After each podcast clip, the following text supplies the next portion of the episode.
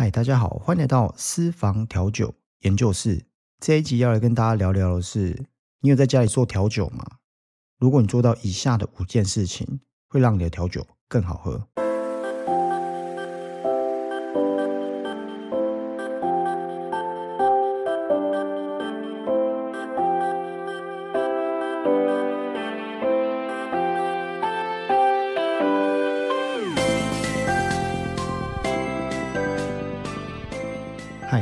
是 Marty。如果你还没有听过我的频道，这个频道是专门分享调酒知识与技巧、调酒书籍的推荐、餐饮业的文化与经验，还有餐业的系统。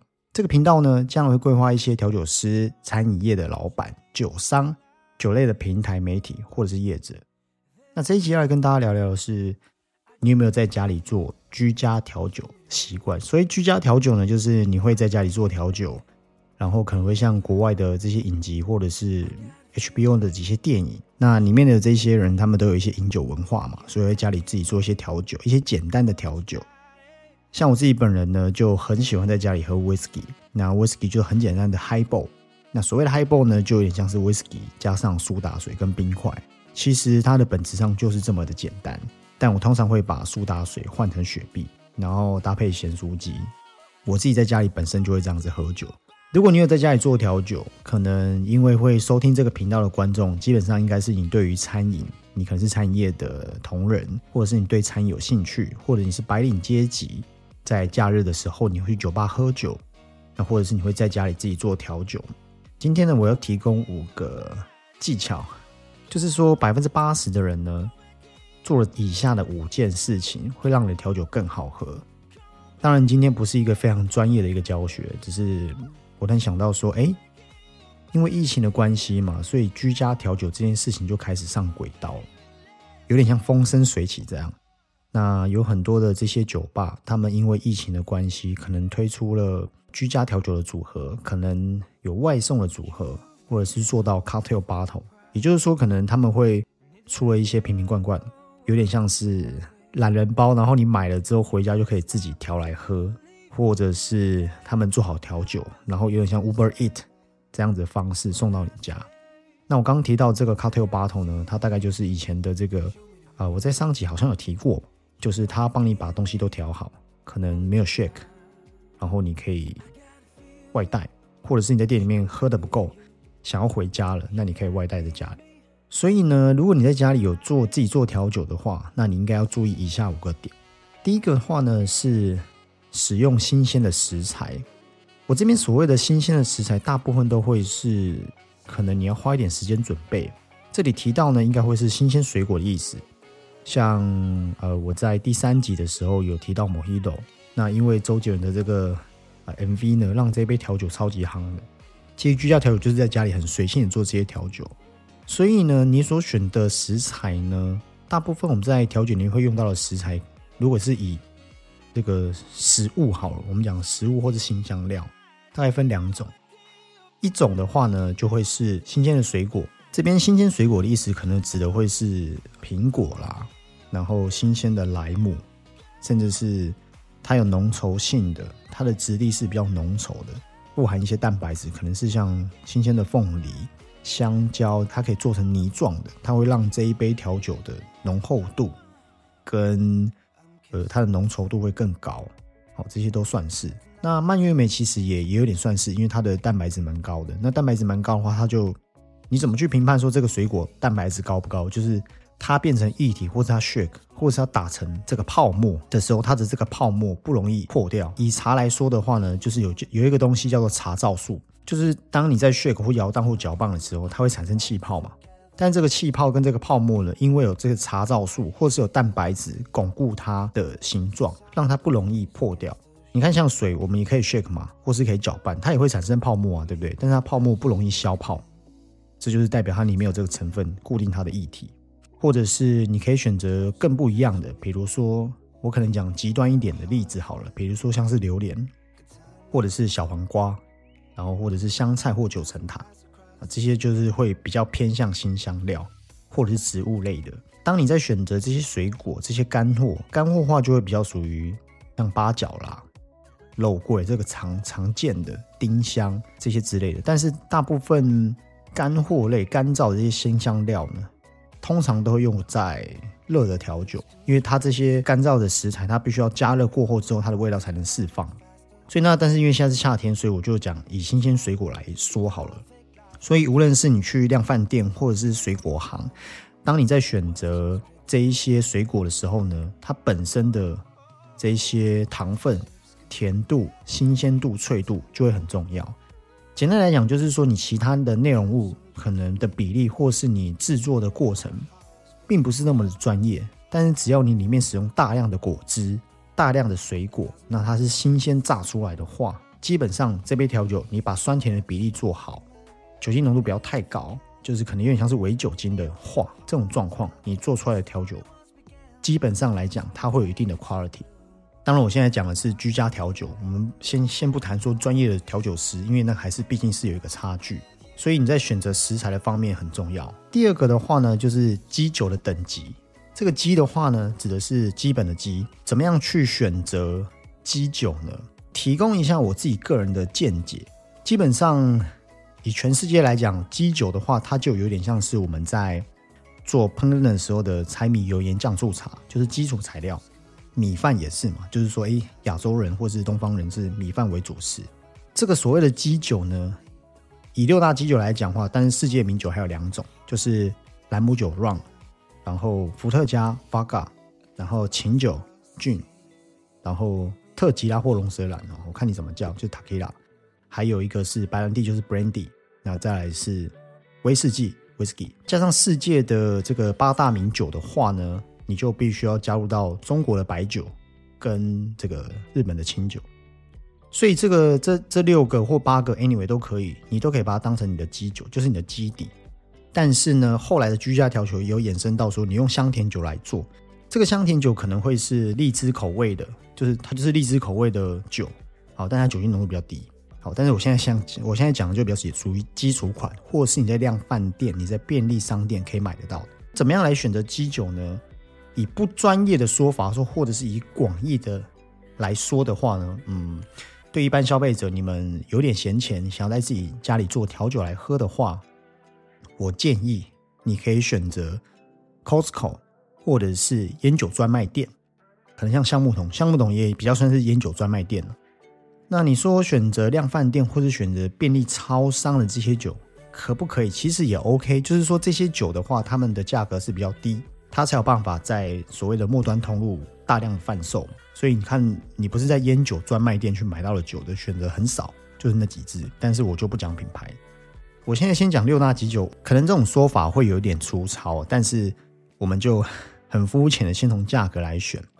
一般来说呢，我们在选择伏特加的时候，我刚有提到建议尽量不要到便利商店买，你可以选择专业的烟酒专卖店，它的选择比较多。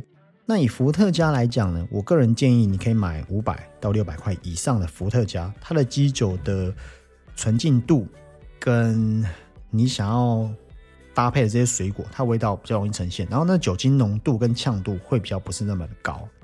那以琴酒来讲的话，我建议是你选择在八百块以上。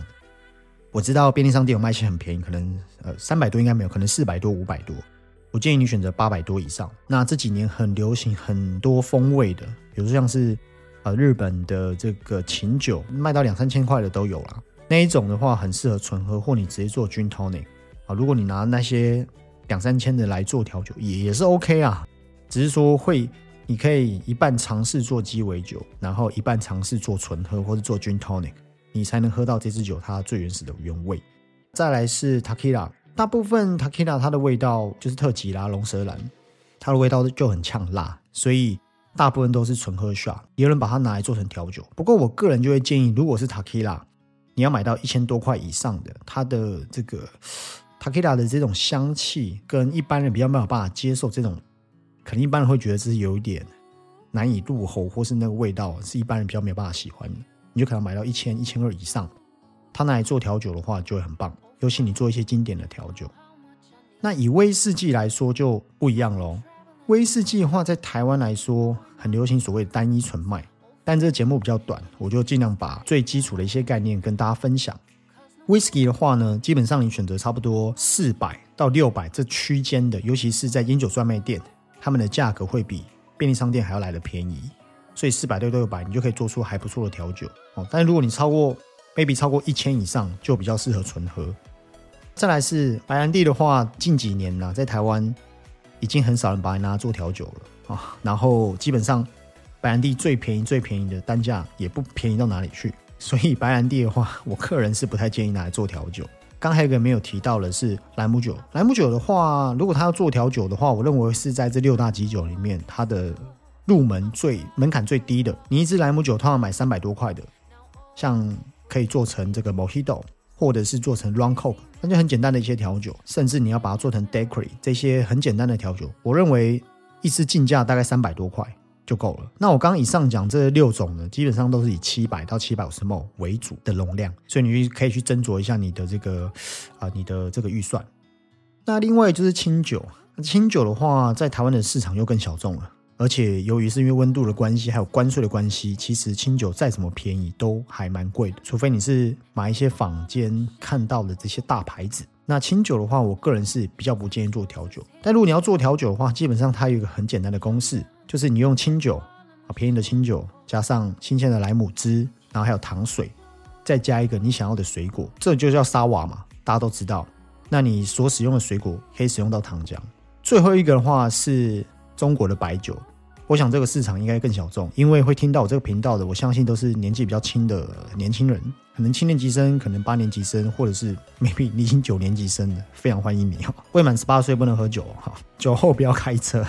这些频道里面还是要说一下，所以白酒的话呢，市场很小众，我们这边就不提到了。当然，我们是用很粗糙跟很粗略的方法，因为毕竟是居家调酒，刚刚已经提供你，就是说你可以选择这样的区间价格，它是比较适合拿来做调酒。那这是一个。很基础的概念。第三个的话呢，是你所使用的器具跟杯子还有装饰。器具呢，不外乎就是做调酒的器具。我们可能在这个呃一些手摇店啊，或是你去过酒吧啊，这些 bartender 呢，他会拿着这个不锈钢的雪克杯。我建议是，如果你是对于调酒有兴趣的，因为其实雪克杯从一个大概五百 CC 左右，四百到五百 CC 左右，那三百多的有，三千多的也有。那如果你是居家调酒的话，你不是真的专业的调酒师，你只是偶尔喜欢喝喝调酒。其实你去一些五金行，或者在网络上，或者是在这个餐具行，好像这个大型的这个啊，我记得 IKEA 好像也有卖。你买这种区间价格就可以。你不是要特别收藏的，建议你一定要有一个雪克杯。雪克杯的话呢，我建议是购入。大概是两种，一种呢就是所谓的三段式雪克杯，就是它就是比较属于一般这个我们在卖场看到的，它有三三个部分，一个小盖子，中间一段，还有下面这个，这个你可以三百多块而已哦，你可以买一组放在家里。建议你买呢，大概是五百 CC 左右这种雪克杯呢，它的这个容量比较小，然后长度比较短，所以它呢可以拿来做不是浓稠性的液体。什么叫浓稠性的液体？像优格啦。养乐多啦、冰淇淋啊、牛奶啊，或者是火龙果汁，有没有火龙果汁、芭乐汁这一种的，它就比较不太适合。经典调酒的意思就是说，里面全部都是酒水啦。你很注重 shake，你很注重味道，你很注重酒精浓度的，你可以用这个。另外，你可以买一组叫波士顿雪克杯，就是可能在酒吧里面比较常见的，它是一个玻璃杯加上一个钢杯组合，空间跟容量比较大。当这个冰块呢比较空间大的时候，在撞击的时候力道会比较大，所以它可以把这些蛋白质、这些牛奶、这些冰淇淋、这些比较浓厚的这些果汁打散。所以建议你要购入这两组的器具。好，但这边这边的话比较没有办法跟你分享说语言的方式教你怎么 shake。之后我会有的部落格，然后有我的 IG，我里面尽量能详细的话再跟大家分享。对了，所以广告一下，九月一号我的部落格就要开了。那我现在 I G 也有，你可以在 I G 搜寻私房酒咖。私的话呢是西施的私，酒是喝酒的酒，房是房间的房啊，讲错了哈，讲反了。好，咖是什么咖的那个咖？那你可以在 I G 私讯我有关于餐饮业然后酒水的一些调酒知识。那我有时间的话，我就很乐意会回复你。所以那器具的选择的话，嗯，有一些人他可能在家里就只是搅一搅啦，然后只用筷子搅一搅，或用汤匙搅一搅，那基本上它是会有差的。哦，因为你在 shake 的时候，你可以把这个气体，气体的密度比液体小嘛，打进去，那你口感喝起来真的就会不太一样。再是你混合的够均匀。好，所以器具的话，建议就是你可以去买一套专业的器具，因为那个也不会坏嘛。除了波士顿雪可杯它摔到会破掉以外，倒数第二个的话就是形态跟气泡，可能要花一点时间讲，不过我尽量缩短我想要表明的。我举个例，假设今今天你喝一个可乐，这个可乐呢，它本来就是属于气泡型，我们可能也习惯这样的口感。但是呢，你的可乐没有气之后，但是它还是冰的哦，而且它的甜度都没有改变，会不会觉得喝这个可乐很？可能很不习惯或很恶心，那这就是所谓这个饮料的形态。你必须要去了解说你自己的口感跟喜好是什么。可乐总没有人喝没有气的吧？可乐喝没有气喝起来就很怪，而且像糖水。可乐就是要有气，你的口感才会有被满足的感觉。所以你在做调酒的时候，比如像 Mojito，它就是有气泡，它就是要碎冰够冰，早期送快冰的，你就觉得这个薄荷味啊，这种清爽清凉的感觉。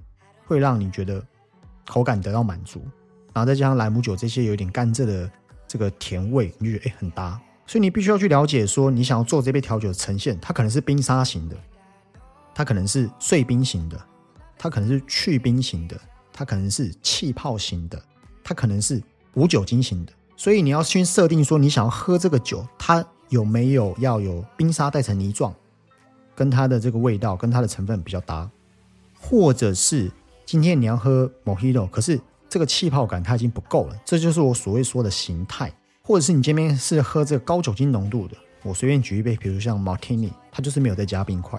但你在制作过程就会非常注意到温度，然后你的杯子用什么装。如果马丁尼是用一个大的马克杯装，感觉视觉好像会影响到口感。所以有时候去酒吧喝酒就是，哎，这是一个气氛嘛。因为喝酒跟喝饮料这件事情，它跟吃的东西有一点点比较不太一样。可能比较重一些氛围跟感觉。我在文章里面有提到说，其实像调酒，它本来就是属于非民生必需品，所以呢，非民生必需品呢，它就比较偏娱乐性的消费。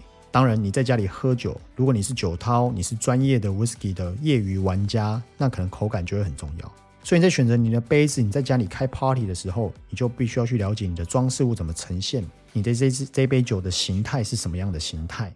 你的这个杯子用什么样的比较适合？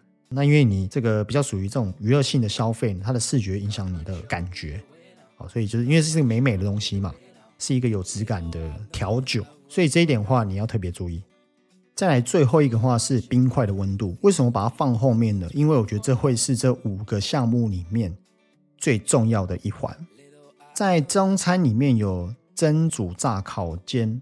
等等的一些手法，在调酒里面呢，最精华就是酒水哦，就是你调酒的温度。